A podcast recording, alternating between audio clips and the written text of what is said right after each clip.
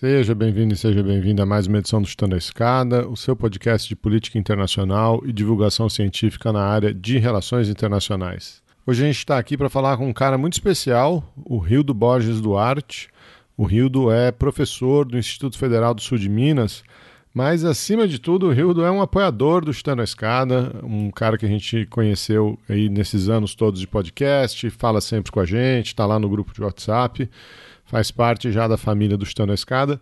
E ele veio falar ainda sobre um cara muito mais especial, o maior geógrafo brasileiro, um dos grandes intelectuais brasileiros, Milton Santos. O Hildo é um grande especialista na obra do Milton, vai fazer um panorama aí sobre a obra, sobre a produção, sobre toda a relevância da obra do Milton Santos para a gente entender o mundo contemporâneo, os fenômenos de globalização e o Brasil atual. Se você quer fazer como o Rio e ser um apoiador do Chutando a Escada, entra lá em chutandoaescada.com.br barra apoio e dá uma olhada em uma das nossas três campanhas de financiamento coletivo, no PicPay, no Patreon ou no Catarse. Você também pode ajudar divulgando Chutando a Escada nas suas redes sociais e se você quiser entrar em contato com a gente, é só escrever por e-mail perguntas@chutandoescada.com.br ou deixar um recado em qualquer rede social. A gente está no Twitter, está no Instagram, está no Facebook, sempre como arroba chutando a escada. Então vamos lá, vamos falar com o Rildo Duarte sobre Milton Santos. A escada é uma construção que serve para fazer um deslocamento vertical. Nem sempre é assim, mas tem um jeito de facilitar tudo isso. De elevador? Não.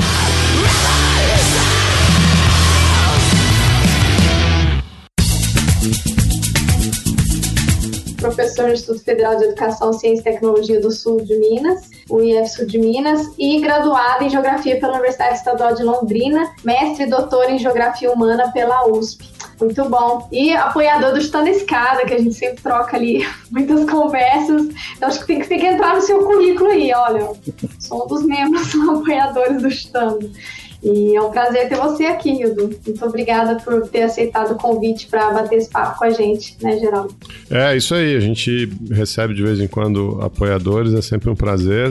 É, não só falar da, da sua pesquisa, né, mas acho que já tem uma relação aí mais próxima de, de admiração mútua, né? É, obrigado, bem-vindo. Oi, pessoal. Um bom momento para todo mundo que está ouvindo aqui a gente. Queria agradecer primeiro o convite, né, por estar aqui. É, há algum tempo já como, como apoiador do, do Chutando a Escada e um ouvinte assíduo, porque eu sempre tenho que pegar a estrada, né?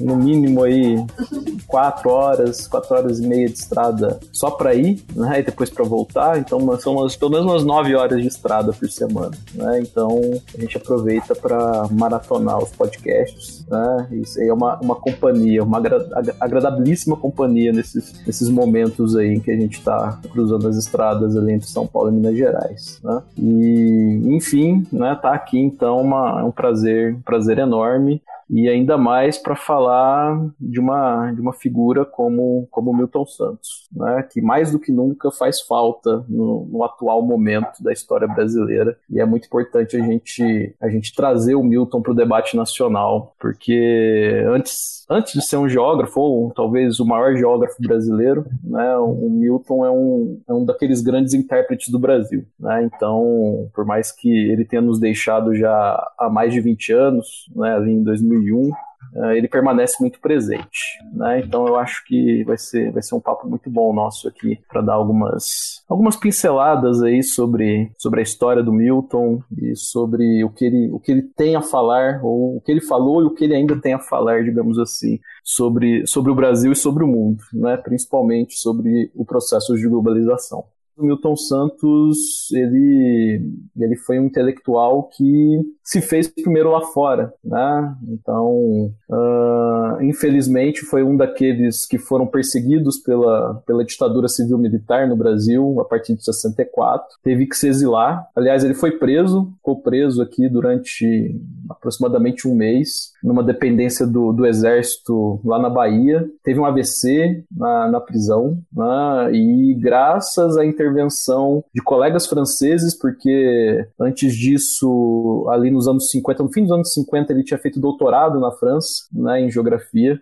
uh, na, na, na Universidade de Estrasburgo. E isso porque ele, na verdade, a, a, a, formação dele é do direito, né? Então ele vem do direito, é, se forma em direito em Salvador, na Universidade da Bahia, depois viria a ser a Universidade Federal da Bahia, e só que ele nunca abandonou esse, esse gosto pela geografia, né? Como ele sempre disse, Uh, a geografia o atraiu desde o começo, principalmente ao ver aqueles movimentos de imigrantes ali no Nordeste brasileiro. Ele próprio, uma família também de, de imigrantes, de certa maneira, a família dele migra muito ali pelo interior da Bahia até chegar a Salvador. Ele que é filho de pais de professores primários, né, uh, descendente de escravos né, ali na Bahia, foi alfabetizado desde cedo em francês pelos pais e se forma em direito depois e tem toda uma carreira ali, inclusive faz parte uh, do governo da, da Bahia, né, numa secretaria de planejamento em um determinado período. Foi jornalista também, editor de jornal à tarde na Bahia, enfim, e acabou sendo preso na ditadura militar permaneceu um mês preso, depois foi para prisão uh, domiciliar depois ele é levado para a França, né? E aí faz toda uma carreira uh, fora do país e só depois nos anos 80, né, ali no finzinho dos anos 70, na verdade, 77 ele retorna ao país, primeiro como professor da UFRJ e depois em 84 ele vai para a Universidade de São Paulo, onde ele consolida sua carreira ali. Então eu frequentei aquele espaço né, da Universidade de São Paulo entre 2008 e 2018, né, ali no período que compreende ali o meu mestrado e meu doutorado. E como eu, a minha linha de pesquisa está na linha também da história do pensamento geográfico, né, então uh, o Milton Santos acaba de certa maneira se tornando uma, uma das minhas fontes de pesquisa, enfim, um dos locais onde eu vou me refugiar também para entender melhor esse movimento da geografia e no caso aí o movimento da geografia no, no Brasil. Enfim, né? Então essa é a minha, a minha, a minha história aí de aproximação com, com, com o pensamento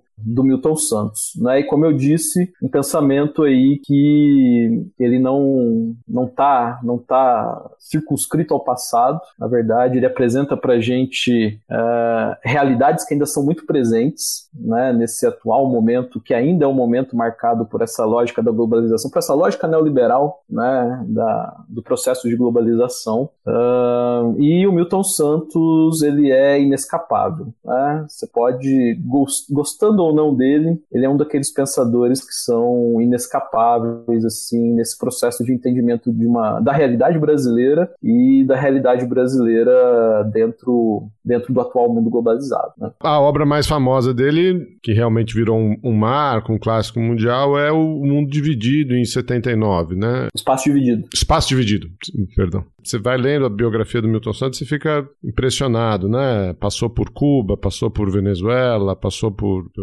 outros países da América Latina, é, volta para a Europa, vai.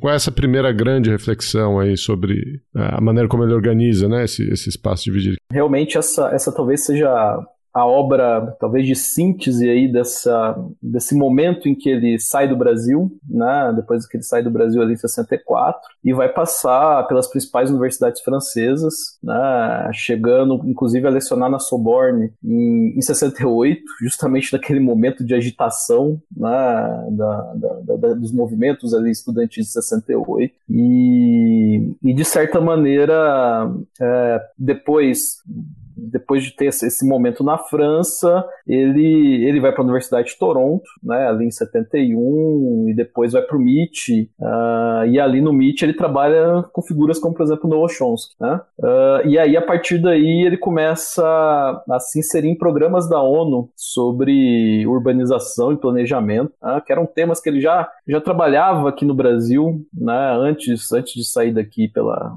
em 64. Né? Ele, o, a, a tese de doutorado dele é sobre urbanização, é sobre o sítio urbano de Salvador, né, os processos de urbanização de Salvador. Tá? Ele é orientado por um geomorfólogo, um, geógrafo que se destacou mais pela geomorfologia, que é o Jean Picard, né, e isso dá algumas referências para ele muito interessantes para tentar fazer essa, essa conexão, né, apresentar a geografia como um escopo teórico único e não como algo dividido em geografia humana, geografia física. E, e aí, depois de passar pelos Estados Unidos ali, ele, ele começa, ele faz parte, ele vai ser diretor de um programa de pesquisa de planejamento urbano na Venezuela, né, num programa vinculado à ONU. Depois há um programa da Organização Internacional do Trabalho para discutir pobreza urbana em Lima. E, a, e acho que esse é um momento de um pouco de virada para ele, né, para trazer essa questão da urbanização no que era chamado terceiro mundo, certo? Então, digamos que isso passa a ser fundamental para ele. E aí vem, na verdade, duas obras que eu destaco né, que é o espaço dividido, tá? E também o trabalho do geógrafo no terceiro mundo, tá? Então são duas obras assim que é, tá, elas estão vinculadas a esse processo de análise desse, desse processo de urbanização uh, nos países ditos na época de terceiro mundo, ou que a gente chama hoje de países subdesenvolvidos. E, e para ele é, é, é, é a partir daí que ele começa a pensar uma economia espacial é aí também que a gente mais vê a influência marxista na obra dele, ou a influência marxista de, se, se acentuando, né? E é lógico que aí é um marxismo que ele absorve ali na França, principalmente a partir do Henri Lefebvre, né? O Henri Lefebvre tem a obra clássica dele, uh, que é a Produção Capitalista do Espaço, e também uma certa matriz autosseriana, tá? Então, somente a, questão de, de, ter esse escopo conceitual filosófico né? do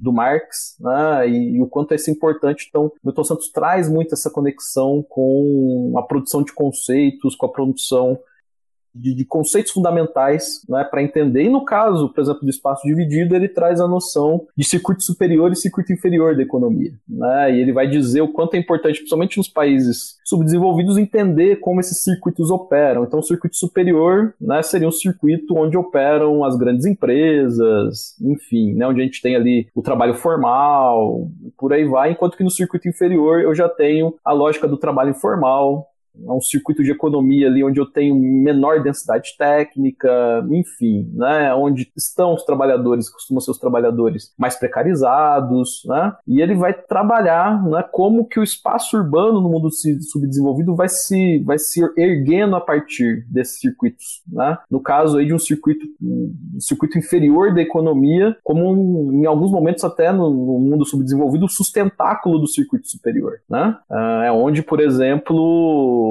muito da circulação e, e, produção de riquezas também vai acontecer né, nesse circuito inferior que essa produção de riquezas, de certa maneira, vai ser uh, apropriada ou vai ser elevada para o circuito superior da economia. Né? Então, isso, isso é fundamental para ele e é a partir dessas andanças pelo mundo aí que ele vai produzir, uh, no caso, o, o, o, livro do, do Espaço Dividido e depois, uh, no livro Trabalho trabalho do geógrafo no terceiro mundo, ele vai tentar, é, como, é quase como um manual né, de como produzir geografia uh, em, em, países subdesenvolvidos, como colocar os países subdesenvolvidos como centro de análise né, para os geógrafos. Ele até diz: olha, não é uma questão de dizer que uh, a produção do espaço no mundo desenvolvido e subdesenvolvido ela é diferente, enfim, a produção de espaço ela é única mundialmente, só que eu tenho características especiais do mundo subdesenvolvido. Né? E aí ele traz, inclusive, referências, por exemplo, uh, à, questão nacional, né? ele traz referências à dependência desse mundo subdesenvolvido, e aí uh, ele faz um diálogo com o pessoal da, da teoria marxista da dependência Independência, por exemplo. Né? Uh, ele traz, inclusive, Franz Fanon, dá até, até para enxergar uma certa matriz fanoniana na nessa obra do Milton Santos, principalmente quando ele vai falar sobre questão nacional né, no mundo subdesenvolvido, nessas antigas áreas coloniais. Né? Então, são trabalhos assim fundamentais dessa, dessa, desse momento aí, é quando o Milton Santos começa a ser olhado lá fora, né? e começa a ser muito reconhecido lá fora. E começa Uh, depois, depois disso, ele vai passar pela Columbia University, em Nova York. Uh, vai fundar um curso de pós-graduação em Geografia na Universidade de Dar es Salaam, na Tanzânia. Uh, além de dar aulas também na Faculdade de Economia da Universidade Central da Venezuela. Isso tudo tentando voltar para o Brasil, né? tentando achar um momento mais propício. Né? E a gente, ali a partir dos fins da década de 70, começa a viver aquele momento de abertura. E o Milton Santos consegue retornar ali em 77 e chega a USP em 84, que é o momento em que essa obra dele começa a circular na geografia brasileira. E é um momento fundamental também para a geografia brasileira, porque é o um momento que a geografia brasileira passa por que a gente chama de uma, um processo de renovação do pensamento geográfico. Né? Então a gente viveu ali, desde a da sistematização da geografia no Brasil nos anos 30 até os anos 60, 70, o que se chama de uma geografia mais tradicional, uma geografia mais descritiva, uma, uma geografia mais ligada ao planejamento, né? Uh, e que tem a sua mudança a partir de 78, a partir dos fins dos anos 70. E começa a ter um movimento de renovação da geografia no Brasil, a partir de, a partir de leituras de geógrafos como Yves Lacoste, também passava por um movimento semelhante na França, né?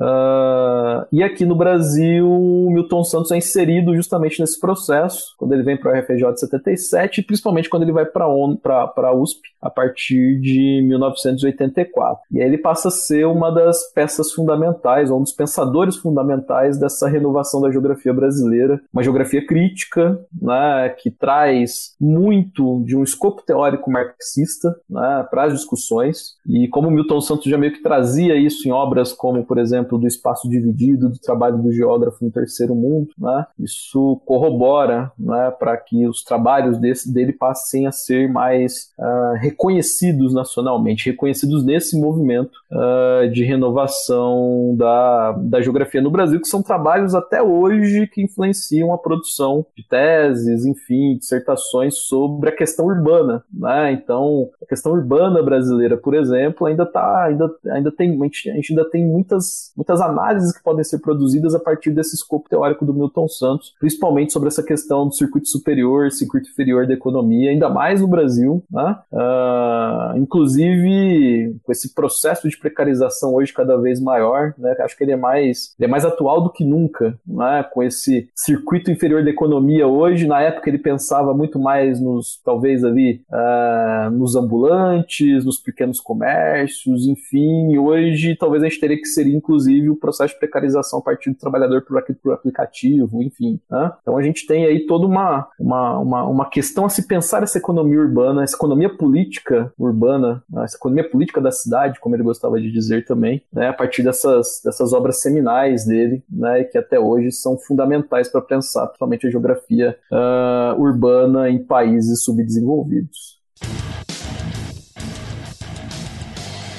O Chutando a Escada conta com apoio financeiro dos seus ouvintes. Para saber mais, acesse chutandoaescada.com.br barra apoio.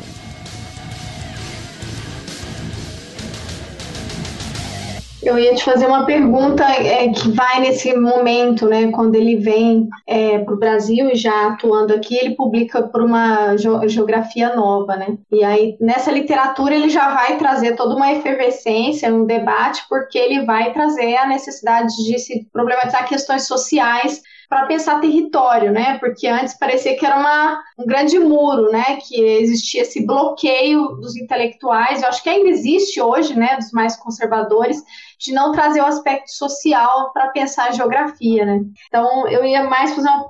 Queria que você, se você pudesse, explorasse mais essa questão e como que... Porque aí depois, logo na sequência, ele participa de vários encontros internacionais e, e ele é agraciado com o prêmio internacional, né? Também, por conta da, da obra dele.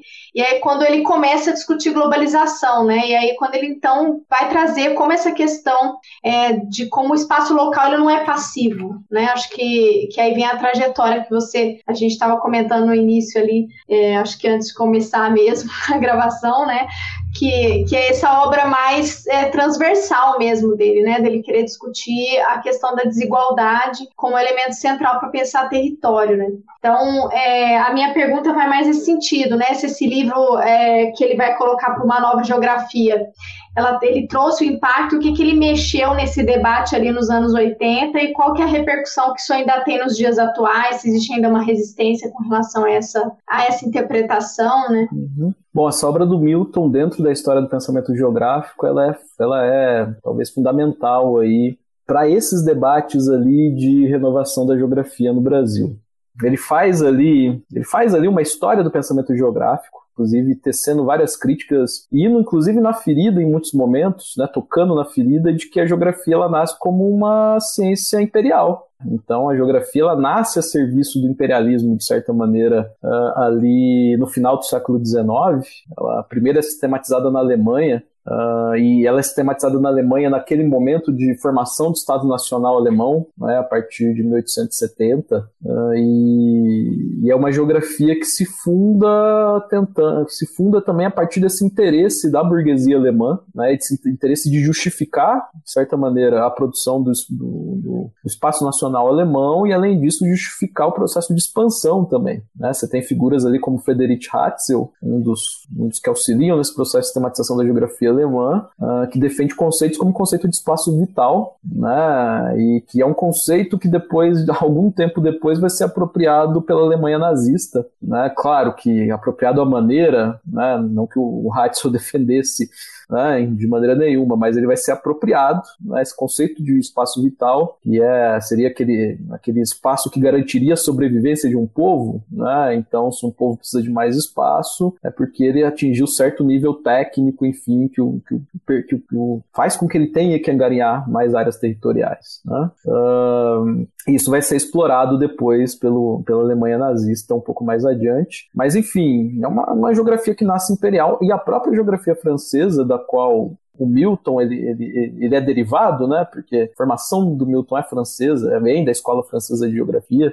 Uh, a própria escola francesa ela sistematiza ali no começo do século XX a partir do povo da la Blache. Depois ali os, os discípulos dele vão fundar a escola de análise, por exemplo, a escola dos análises no caso da, da história, né? Só que ele também forma um movimento de, de institucionalização da geografia francesa. E a geografia francesa também é uma geografia de certa maneira com, com uh, que justifica o imperialismo francês. Né? O próprio povo da la Blache ele faz parte ali em muitos momentos ele, ele é chamado pelo Estado francês para resolver algumas questões, inclusive para participar dos, dos processos ali de, de, de, de, acordos, acordos internacionais sobre cartografia, enfim, que tinham ali um fundo de, de, de questões imperialistas. Né? Então, Milton Santos, na, na, nesse livro, ele, de certa maneira, traz para gente essa, essa questão de uma geografia que tem essa herança imperial, uh, de uma geografia tradicional que durante um bom tempo ficou ali numa discussão sobre, afinal de contas, qual era o objeto da geografia, se era uma geografia regional, se era região, se era uma análise de paisagem, se era uma geografia mais descritiva, enfim. Né? Então, durante algum tempo, ele traz essa discussão de que é uma geografia que nasce imperial, que ficou durante o tempo perdida sobre qual seria o seu objeto né, de estudo, que tenta encontrar isso depois da Segunda Guerra Mundial mundial a partir do planejamento, né, que a gente vai chamar ali de geografia quantitativa, aqui no Brasil foi traduzida como geografia teorética, e lá, lá na Europa ficou conhecido como New Geography, né, mais ali, ali vinculado ao mundo, ao mundo anglo-saxão, que vai ter uma reação francesa também a partir da geografia ativa, né, mas uma geografia ainda muito vinculada ao Estado, uma, uma geografia vinculada a esse planejamento, uh, que leva muito mais em conta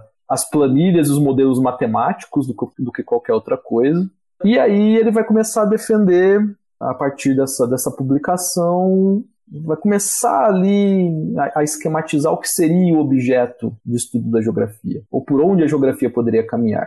E ele meio que encontra isso a partir do que ele vai chamar de espaço geográfico como uma categoria de análise. Né? Então, o objeto da geografia passa a ser espaço geográfico, que é, na verdade, uma instância social. Né? Então, o espaço geográfico é uma instância social, assim como economia, cultura, enfim, ele é uma totalidade, certo? Então, aí ele começa a trazer essa perspectiva né, de um objeto da geografia, claro que aí sofrendo muita influência marxista, é, desse espaço geográfico como a principal categoria de análise da geografia, objeto da geografia, e esse espaço geográfico como, como uma abstração, né, espaço geográfico como uh, uma, uma, uma instância social. Então, o espaço ele não é um palco, né? ele não é um palco onde as coisas acontecem, enfim, ele é uma instância da realidade. E aí abre-se né, essa possibilidade de entender, afinal de contas, como esse espaço geográfico se estrutura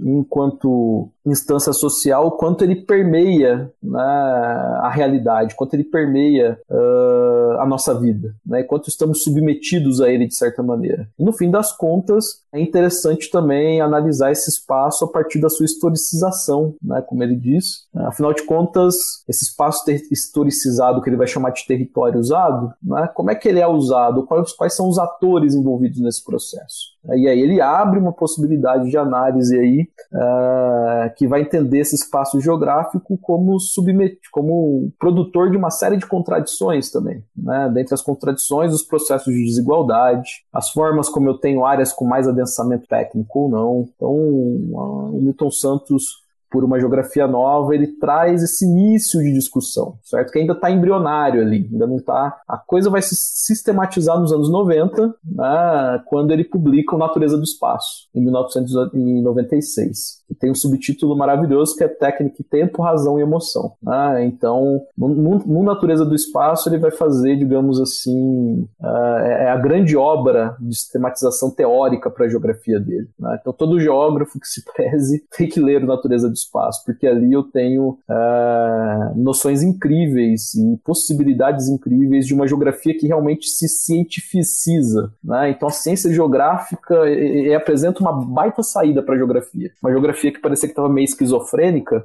né? não sabendo qual, qual caminho seguir, né? não sabendo nem direito qual objeto. Ele oferece isso, né? por exemplo, no Natureza do Espaço quando ele vai trazer essa questão mais acabada do espaço geográfico enquanto, enquanto uma instância social, enquanto uma categoria de análise da geografia, e aí ele vai trazer como, como esse espaço ele é historicizado a partir desse conceito de território usado.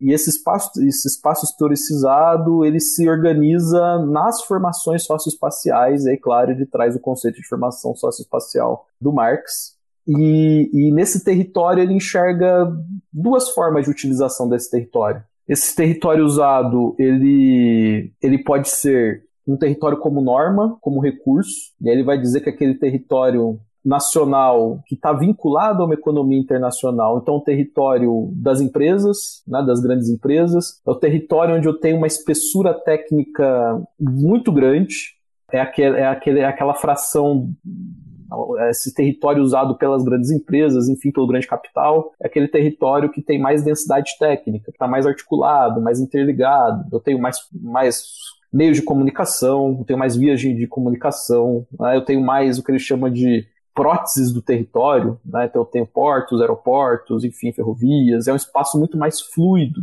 Só que ao mesmo tempo, esse território como norma é o que gera mais desigualdades, né? ou que acentua as desigualdades. Eu vou dar um exemplo aqui. Eu estava lendo uma notícia hoje, inclusive, de que uma empresa, uma, um grupo de pesquisa, acho que na Inglaterra, ia começar a usar imagens de satélites para verificar bolsões de pobreza né? a partir da falta de iluminação tem um dado lá que mostra que um bilhão de pessoas no mundo hoje não tem acesso à energia elétrica ao mesmo tempo em que eu tenho cabo de fibra ótica para todo lado, ou onde o cabo de fibra ótica não chega, agora eu tenho satélites do Elon Musk, lá do, do Starlink.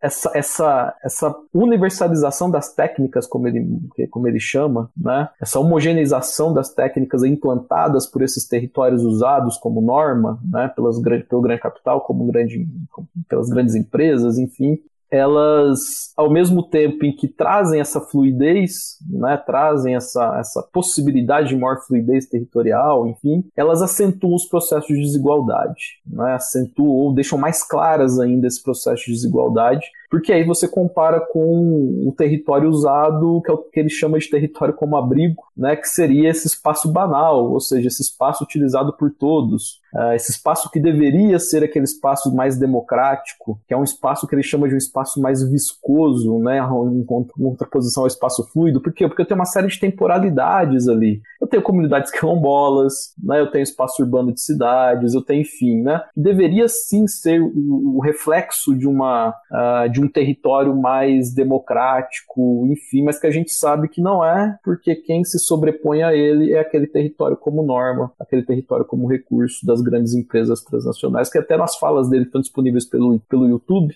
uh, ele define essa, essa lógica territorial dessas grandes empresas, enfim, como o verdadeiro totalitarismo. Então, o totalitarismo estaria aí, porque elas impõem normas, impõem lógicas que não são as lógicas mais democráticas, que não são as lógicas que garantem esse, o território como um abrigo, né? Na verdade, formam grandes espaços de exclusão. Né? Então, esse objeto dado pelo, pelo Milton Santos, né, desse espaço, esse espaço geográfico enquanto totalidade, né, esse espaço geográfico que se, né, que se reverbera enquanto território, o território usado, eu acho que é fundamental para entender, inclusive entender as lógicas globalizantes do mundo atual, né, e as formas como dentro dos territórios eu crio grande, eu crio ao mesmo tempo que eu crio áreas com muita densidade técnica, áreas extremamente fluidas, eu crio também grandes bolsões de exclusão. E aí,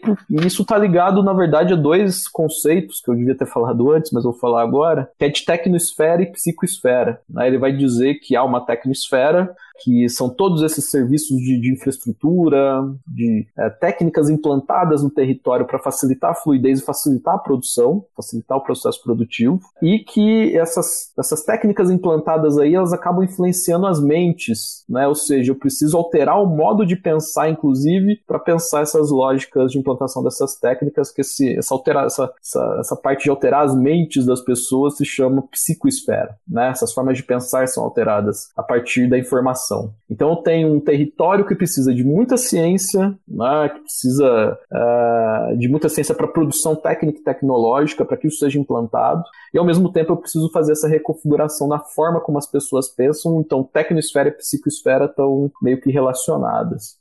E é a partir desses conceitos que ele, que ele vai produzir um, uma análise geral sobre o atual momento, dizendo que hoje o que a gente vive é o que se chama de meio técnico científico informacional. Né? Então esse é um conceito aí que acho que muita gente pelo menos já ouviu falar no mínimo no ensino médio, né? em algum momento, ah, estamos vivendo o período do meio técnico científico uh, informacional, que, que entrelaça essas, essas características aí uh, da atual forma de produção territorial a essa totalidade do espaço geográfico como ele se apresenta hoje para a gente. Né? Então, isso, isso já mostra o quanto o Milton é atual, né? ainda mais hoje, se a gente for pensar no quanto as tecnologias informacionais influenciam os modos de pensar das pessoas. As redes sociais estão aí para meio que comprovar né, que mais do que nunca a tecnosfera acaba influenciando essa, essa, de certa maneira, essa psicosfera. Milton Santos não sobreviveu para as vias redes sociais em ação, né? mas acredito que ele ele, ele, antecipou algumas coisas aí pra gente, né? Inclusive mostrando pra gente, olha, isso pode chegar a níveis avassaladores, como por exemplo o que a gente tem hoje, né? Com as formas como as, essas, essas tecnologias de informação, principalmente vinculadas, a, inclusive as grandes empresas, né?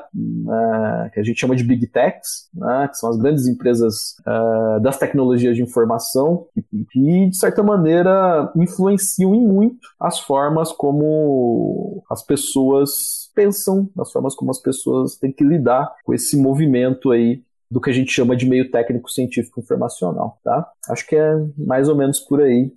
Eu não sei se me alonguei muito na resposta, tá? Mas aqui é mais um papo, inclusive, para que as pessoas se interessem também por ler o Milton Santos, né? Entender melhor todos esses, esses, esses conceitos, enfim, categorias fundamentais que ele traz para a gente entender o Brasil atual e o mundo atual, né?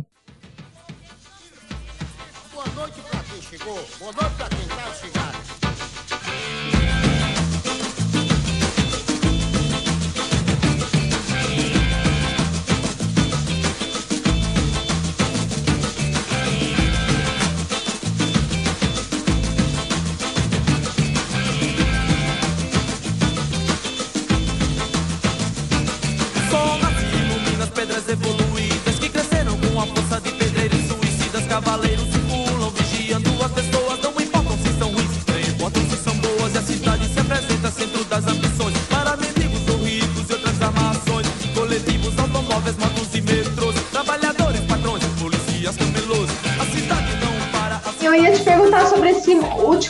momento mais é, para ali nos anos 90, né, início dos anos 90, quando ele vai é, discutir isso nos livros, né, o espaço do cidadão para uma outra globalização, se puder abordar aí, porque aí as pessoas vão ficar com esse gostinho de, de quero mais, né, para entender mais o, o, trabalho dele e o, o porquê que é um cara, né, uma puta referência até hoje, né. Eu tava, antes da gravação, tava dando uma olhada aqui sobre a biografia dele, 40 livros publicados, 300 artigos, né, ele, uma referência, assim, no Brasil e no mundo todo, né. Mas, enfim, se você puder falar um pouquinho sobre essa, esse, esse outro momento, quando ele vai trazer essa questão da cidadania para o debate. Bom, vamos lá. Então, da última resposta, né, eu meio que parei ali nele falando sobre a natureza, dando esse objeto para a geografia, né, com a natureza do espaço, ou sistematizando isso melhor a partir da natureza do espaço. E aí, nesses finais de anos 90, ele se interessa cada vez mais por discutir o, o, processo de globalização, né? E ali em 2000 ele lança Por uma Outra Globalização, porque em um primeiro momento, né? Inclusive naquele momento, parecia que a gente estava é, vivenciando definitivamente o fim da história, né? Então Francis Fukuyama, de certa maneira, parecia vencedor né, nesse, nesse processo em afirmar que essa, esse movimento neoliberal e essa, essa força motriz, né, que até o Milton Santos chama de força motriz do pensamento único, uh, parece se embranhar, se embrenhar né, por, por todo mundo e parecia que não tínhamos saída. O que o Milton Santos vai chamar de globalização perversa venceria. E, na verdade, ele faz até, dentro por uma outra globalização, ele traz três globalizações para a gente. Né? A globalização como nos fazem ver, né? que é a globalização como fábula, e aí ele faz uma crítica arrasadora aos ideólogos da globalização na época, né, ou a todos aqueles que, que não, com o processo de globalização nós vamos formar uma aldeia global, né, nós vamos formar um mundo cada vez mais unificado. Fim do Estado, é, fim das fim fronteiras, Estado, né? É, o fim das fronteiras, enfim. E o Milton Santos vai fazer uma crítica demolidora so, sobre isso, dizendo que, olha, isso é uma fábula, né, isso é uma fantasia, está sendo, inclusive, ele faz uma crítica aos meios de comunicação, e a forma como os meios de comunicação só davam vozes a esse pessoal, que apresentavam esse processo globaliza globalizador como o único caminho, e o único caminho para o processo de desenvolvimento também. E aí, após essa crítica, ele vai mostrar o que é, ou seja, ele vai desvelar né, e dizer: olha, a globalização, na verdade, ela se apresenta como, como perversidade. E essa globalização como como perversidade, ela é, na verdade, não promotora de processo de desenvolvimento ou de emancipação humana, mas promotora de crise. E um processo de uma crise, e aqui em alguns momentos ele, ele, ele parece, parece muito, de certa maneira, tanto vinculado às ideias do Steven Messaros, né, que ele cita inclusive nominalmente, que é uma crise estrutural. Uma crise estrutural do capitalismo está tá representada por esse, por esse movimento globalizador. Uh, ele fala em muitos momentos em tirania do dinheiro, tirania da informação, né, que seriam os dois pilares dessa, dessa história do, do, do atual capitalismo globalizado com impossibilidade de regulação das finanças e um papel assim avassalador do sistema financeiro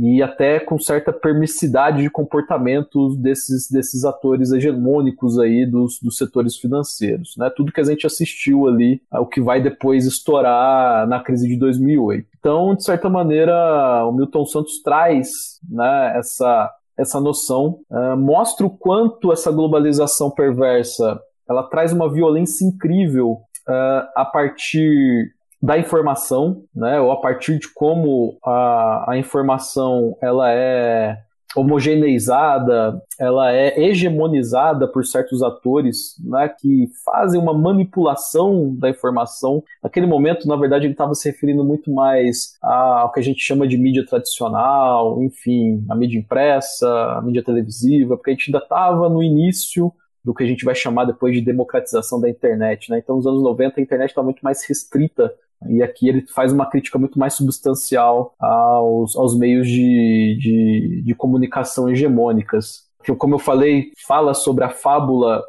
da aldeia global, nessas percepções aí de um, de um discurso, ou dessa ideologia de discurso de um mundo único, de um mundo unificado, Só que quando ele descreve todo esse processo, e a todo momento ele bate, inclusive, na questão da normalização da pobreza, por exemplo, né, e do quanto normalização do desemprego. Uh, então, ele, ele traz para gente essa perversidade da globalização e parece realmente que não temos saída enfim, não teríamos saída e que certas. E como eu, como eu, como eu até falei da, da questão anterior sobre, sobre a forma como o território é usado enquanto norma pelas grandes empresas, que ele até vai definir nesse processo como como um novo totalitarismo. Então parece que a gente não teria, não teríamos muitas saídas dessa, dessa lógica de globalização. Porém, no mesmo livro, o Milton Santos ele vai tentar oferecer algumas saídas, principalmente a partir do que ele vai chamar de uma outra globalização. Então, nessa questão de pensar uma outra globalização, né, ele, ele, ele vai trazer, por exemplo, o papel dos, dos pobres, né, ou o papel daqueles que sempre foram excluídos, sempre foram privados dos benefícios ou do que se chamou de benefícios do mundo global. E aí ele vai dizer que não é uma solução fácil, mas ele diz que, de certa maneira, todo mundo que pensa processos de enfrentamento à globalização deve pensar isso a partir das lógicas sociais produzidas pelos mais pobres. Né? Então, é, é fundamental observar como os mais pobres produzem a vida, como eles, como eles uh, desenvolvem redes de solidariedade, por exemplo como, como eles produzem ou como, ou como eles conseguem produzir ali uma economia, que aí é fundamental lembrar daquele do circuito inferior da economia, como eles conseguem produzir ali uma economia que os fazem sobreviver, inclusive a partir de outras lógicas, que não são as lógicas só do lucro, enfim, são lógicas ali de prática de sobrevivência que utilizam aquele território ali, como ele falou, como um território abrigo, né? utilizam aquele território como um território que está disponível para todos. Então, de certa maneira, pensar a democracia também parte desse processo. E aí ele vai trazer a importância dos movimentos sociais, vai trazer a importância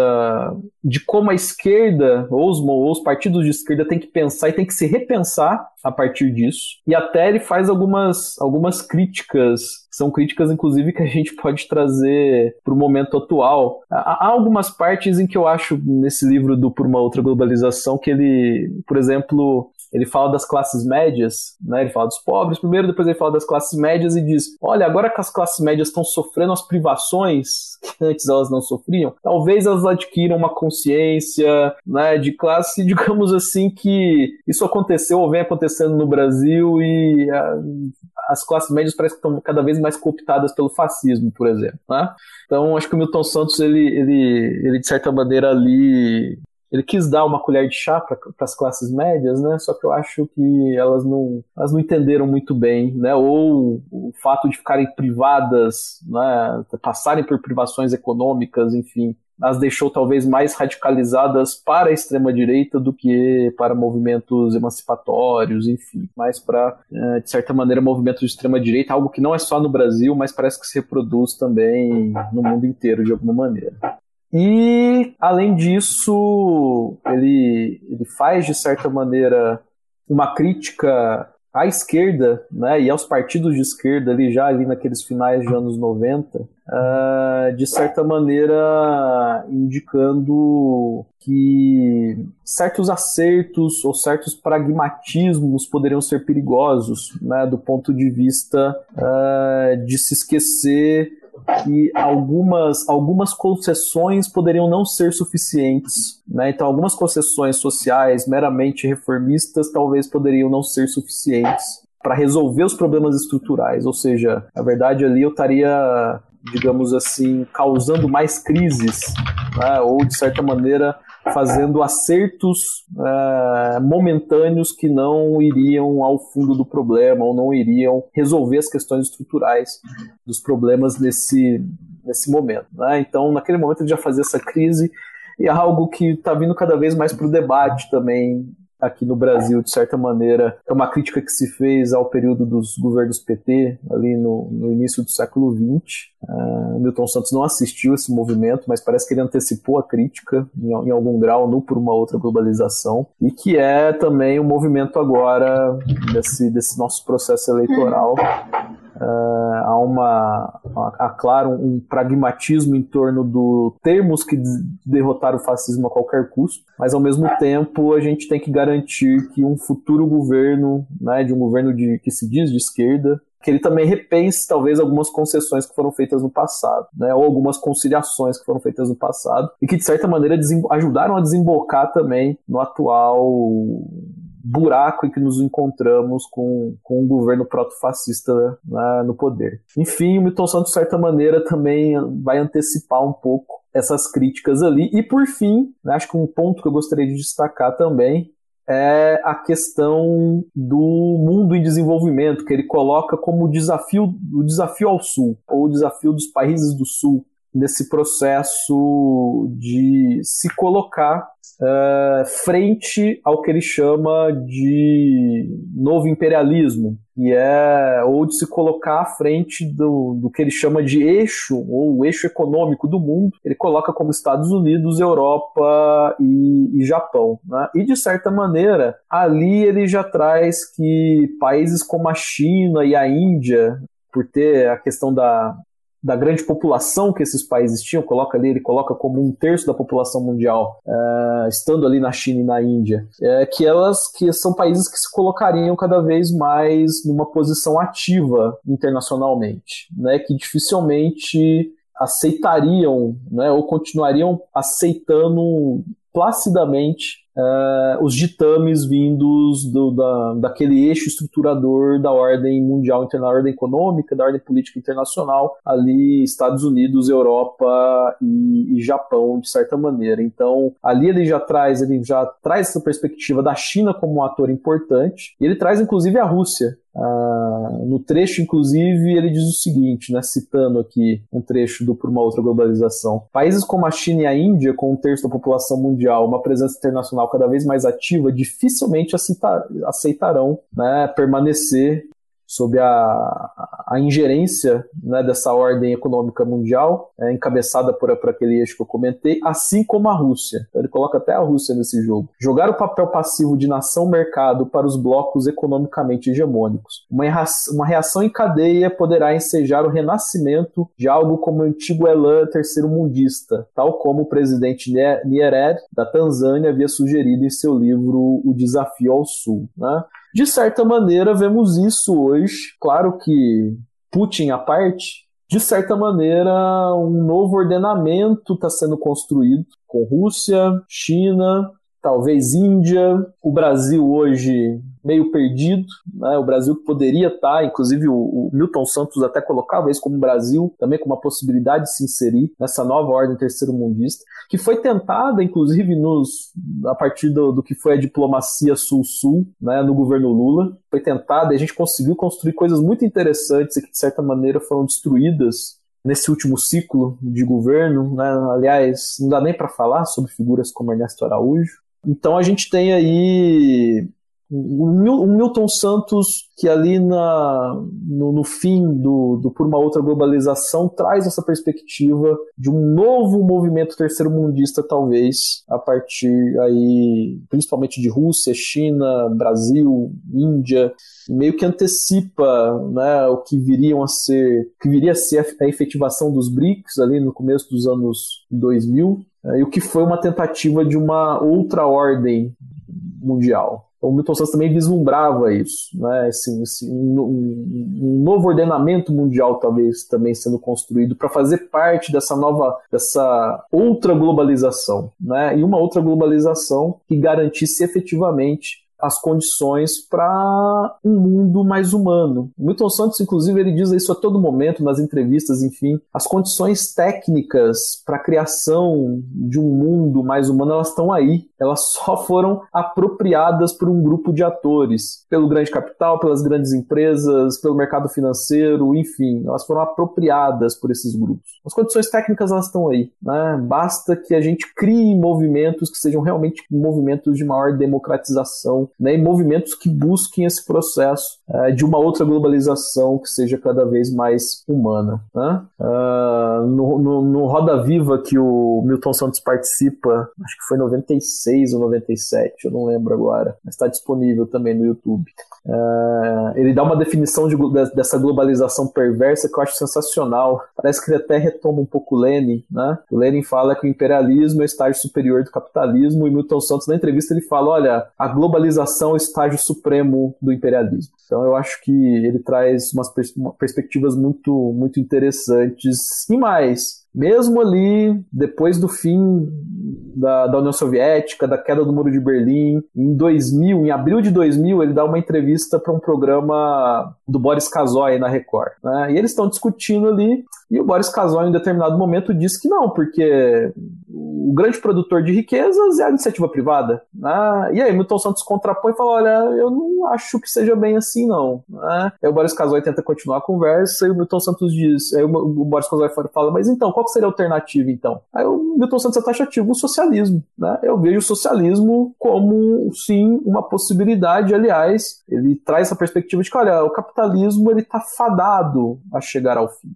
E eu vejo que o socialismo já demonstrou, e claro que ele fala: olha, não vai ser aquele socialismo né, da União Soviética, não vai ser o mas vai ser, né, dentro dessa lógica, a gente vai pensar uma, novas formas de sociabilidade, novos modelos produtivos. Então, mesmo enquanto praticamente muita gente, inclusive dentro da esquerda ali naqueles finais dos anos 90, início dos anos 2000, já negavam as experiências socialistas, né? enfim, já meio que participavam desse, desse cortejo fúnebre do socialismo e né, quase que afirmavam as falas do Francis Fukuyama sobre o fim da história, o Milton Santos permanecia com essa uh, na defesa de que um novo de que um, novo mundo é possível, uma outra globalização é possível e que inclusive uma possibilidade de um socialismo, claro, um socialismo aí do século XXI, talvez, fosse a solução, fosse parte dessa solução para a criação de uma outra globalização.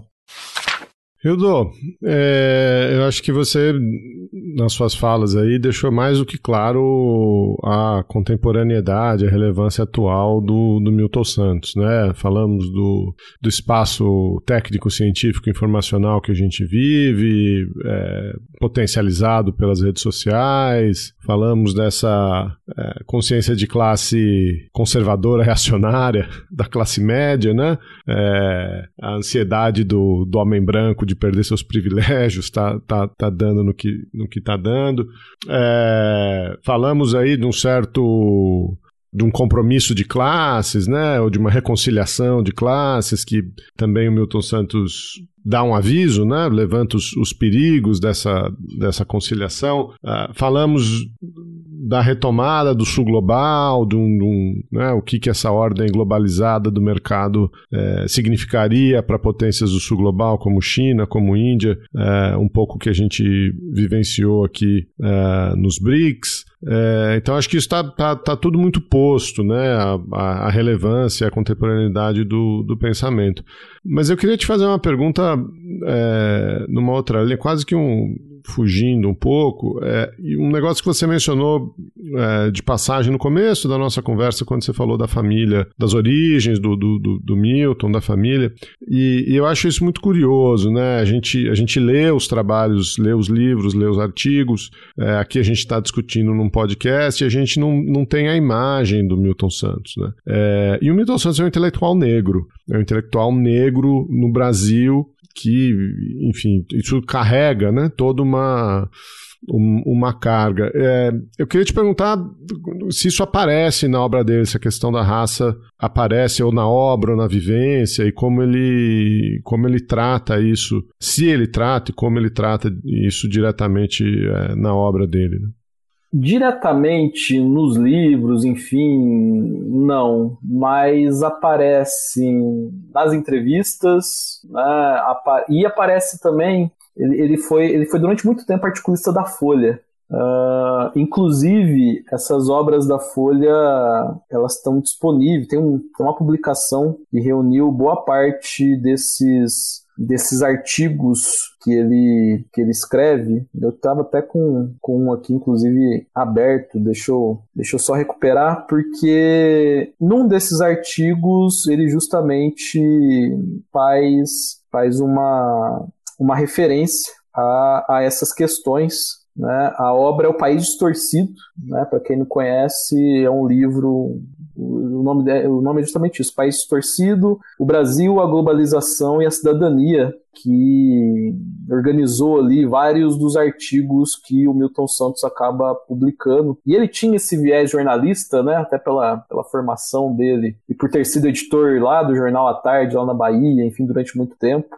E aí, um dos artigos trata justamente sobre isso, uh, que é a parte 3 do livro que se chama Os Deficientes Cívicos. Uh, e aí, num dos artigos é Ser Negro no Brasil Hoje. Né? E ele faz toda uma, uma referência uh, sobre, sobre a condição, uma referência histórica sobre a condição do negro no Brasil. E, e de certa maneira, tem o encerramento desse artigo eu acho fantástico a forma como ele encerra o artigo para trazer um pouco dessa, dessa condição, porque, inclusive, ele, ele a todo momento, ele, ele durante a, as falas dele, enfim, ele traz essa perspectiva, porque muitas vezes ele é perguntado, pô, mas como é que é ser um intelectual negro no Brasil? E aí ele, ele traz algumas respostas maravilhosas que ele diz, olha, ser negro do Brasil já é uma condição extremamente complicada, porque, excetuado quando o negro ocupa alguns espaços uh, de referência, uh,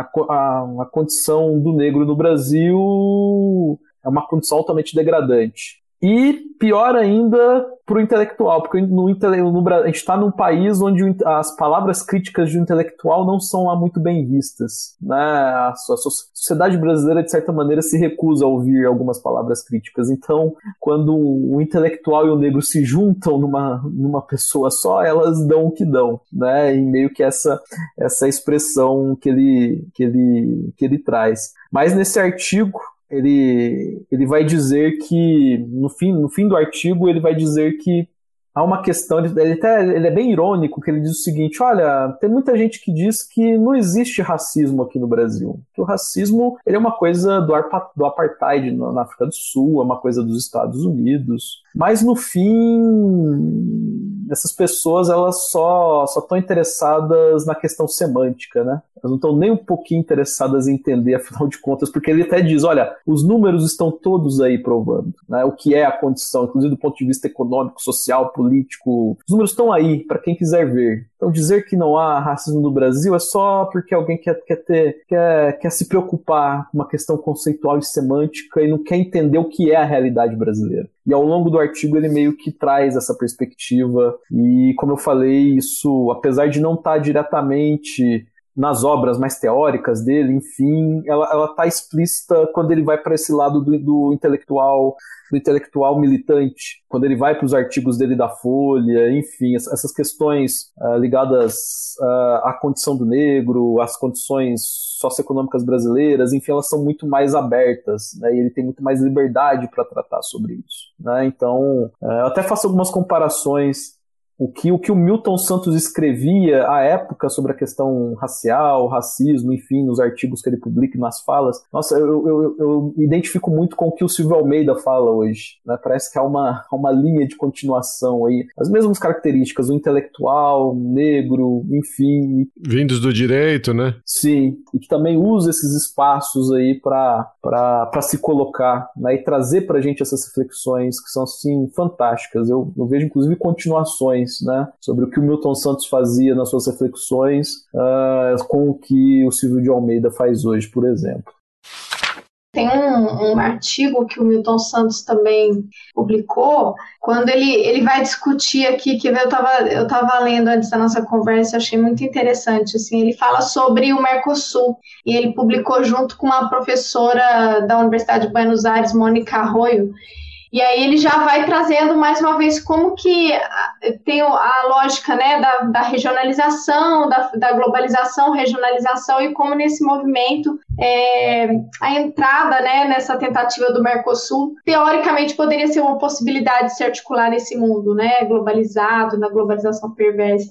E aí, já naqueles, naquele momento, eles já apontam que, as, que a forma como se desenha o projeto, ele é uma forma desigual e que vai hum. é, abrir mais né, um hiato né, entre, na sociedade brasileira, favorecendo uma elite. Né? Então, assim, não tem como, né? Toda a atualidade da obra dele está aí, né? O Brasil é um país, um dos países que tem os índices de desigualdade maiores aí no mundo, né? A discrepância entre os 10% mais mais ricos e o restante da população é enorme, né? E aí, enquanto você falava sobre a questão da, da, dessa geografia mais humana, pensando a questão da desigualdade também, que é toda, que é o grande, bom, é um dos grandes eixos, né, da pesquisa dele, da trajetória dele. Me lembrei dos debates que a gente tem tido mais recente, né, do, daquele documentário Lugar ao Sol, que mostra como a elite brasileira enxerga, né, é, se enxerga nesse contexto de desigualdade, né, e, e, e tudo isso permanece ainda muito muito necessário, muito atual, né, toda essa temática. Então, assim, acho que a gente, eu espero que esse programa seja um convite para que todo mundo baixe os textos dele, entre no site do Milton Santos conheça a obra dele, porque é uma discussão que é, que é extremamente atual. É, né? Sobre isso, uma das poucas vezes que eu, pelo menos vendo os vários vídeos que eu já vi do Milton Santos, que eu vejo ele extremamente nervoso e chega até a bater na mesa, né? é num encontro da AGB em Bauru, da Associação de Geógrafos Brasileiros em Bauru, em que ele chega a bater na mesa e dizer a classe média brasileira não quer direitos, ela quer privilégios. Uh, então, de certa maneira, ele,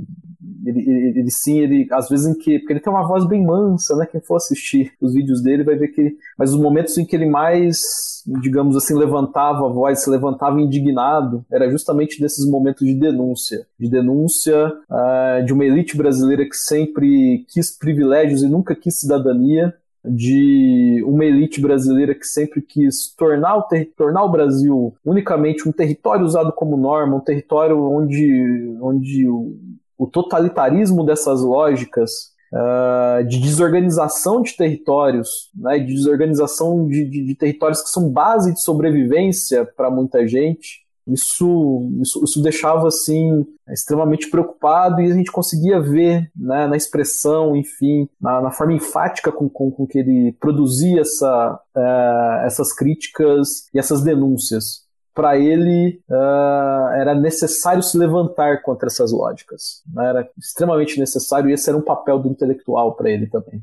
Era o papel de denúncia, o papel de se colocar contra esses processos que são processos que deram onde deram, né? Deram nesse país que nos apresenta, que, que chega ao século XXI, chega aí à segunda década do século XXI, reproduzindo muito ou quase tudo dessas lógicas degradantes, dessa elite brasileira que continua não querendo cidadania e se recusa a isso a todo custo e que chega inclusive a colocar um protofascista no poder para que as, as, as coisas permaneçam como estão. Qualquer ranhura, ou seja, o que o PT representou enquanto uma ranhura nesse tecido social né, altamente desigual do país, ou uma, uma pequena fresta ali que a gente podia enxergar um processo de, de, de derrubada dessa, dessa ordem é, de um capitalismo selvagem que a gente vive aqui no país, uh, isso foi, isso foi de certa certa maneira derrubado, isso foi rechaçado e não fiz, não, não tiveram problema nenhum em colocar no poder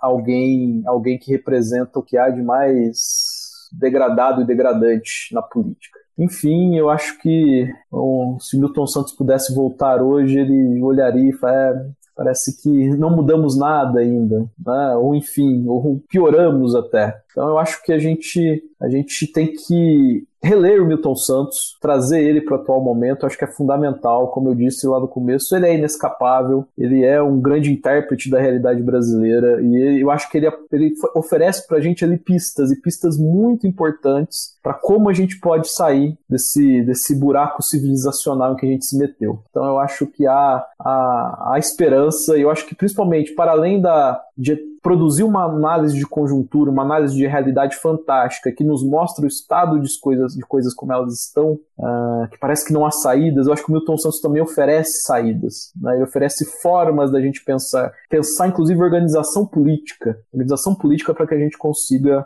de certa maneira, avançar, tá? Então, espero que quem esteja ouvindo tenha se interessado pela obra do Milton Santos. E eu recomendo aqui já dois caminhos, né? O, o primeiro, lendo o Por Uma Outra Globalização, né? Que eu acredito que é o livro mais acessível, talvez, dele.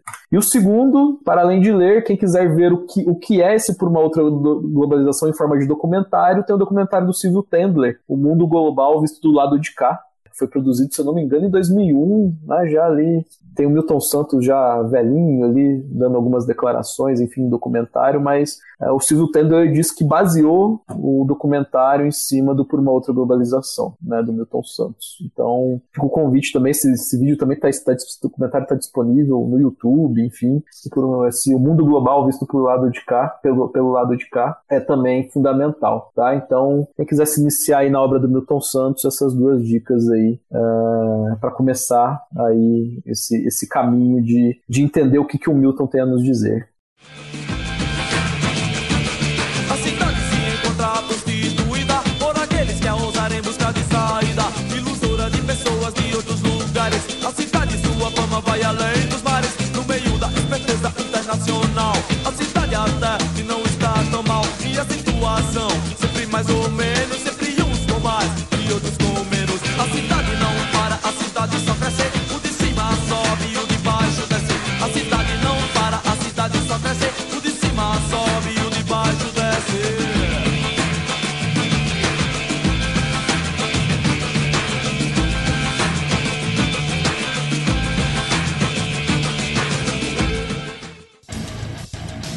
Você acabou de ouvir mais um episódio do Chutando a Escada. Para apoiar, acesse chutandoaescada.com.br barra apoio.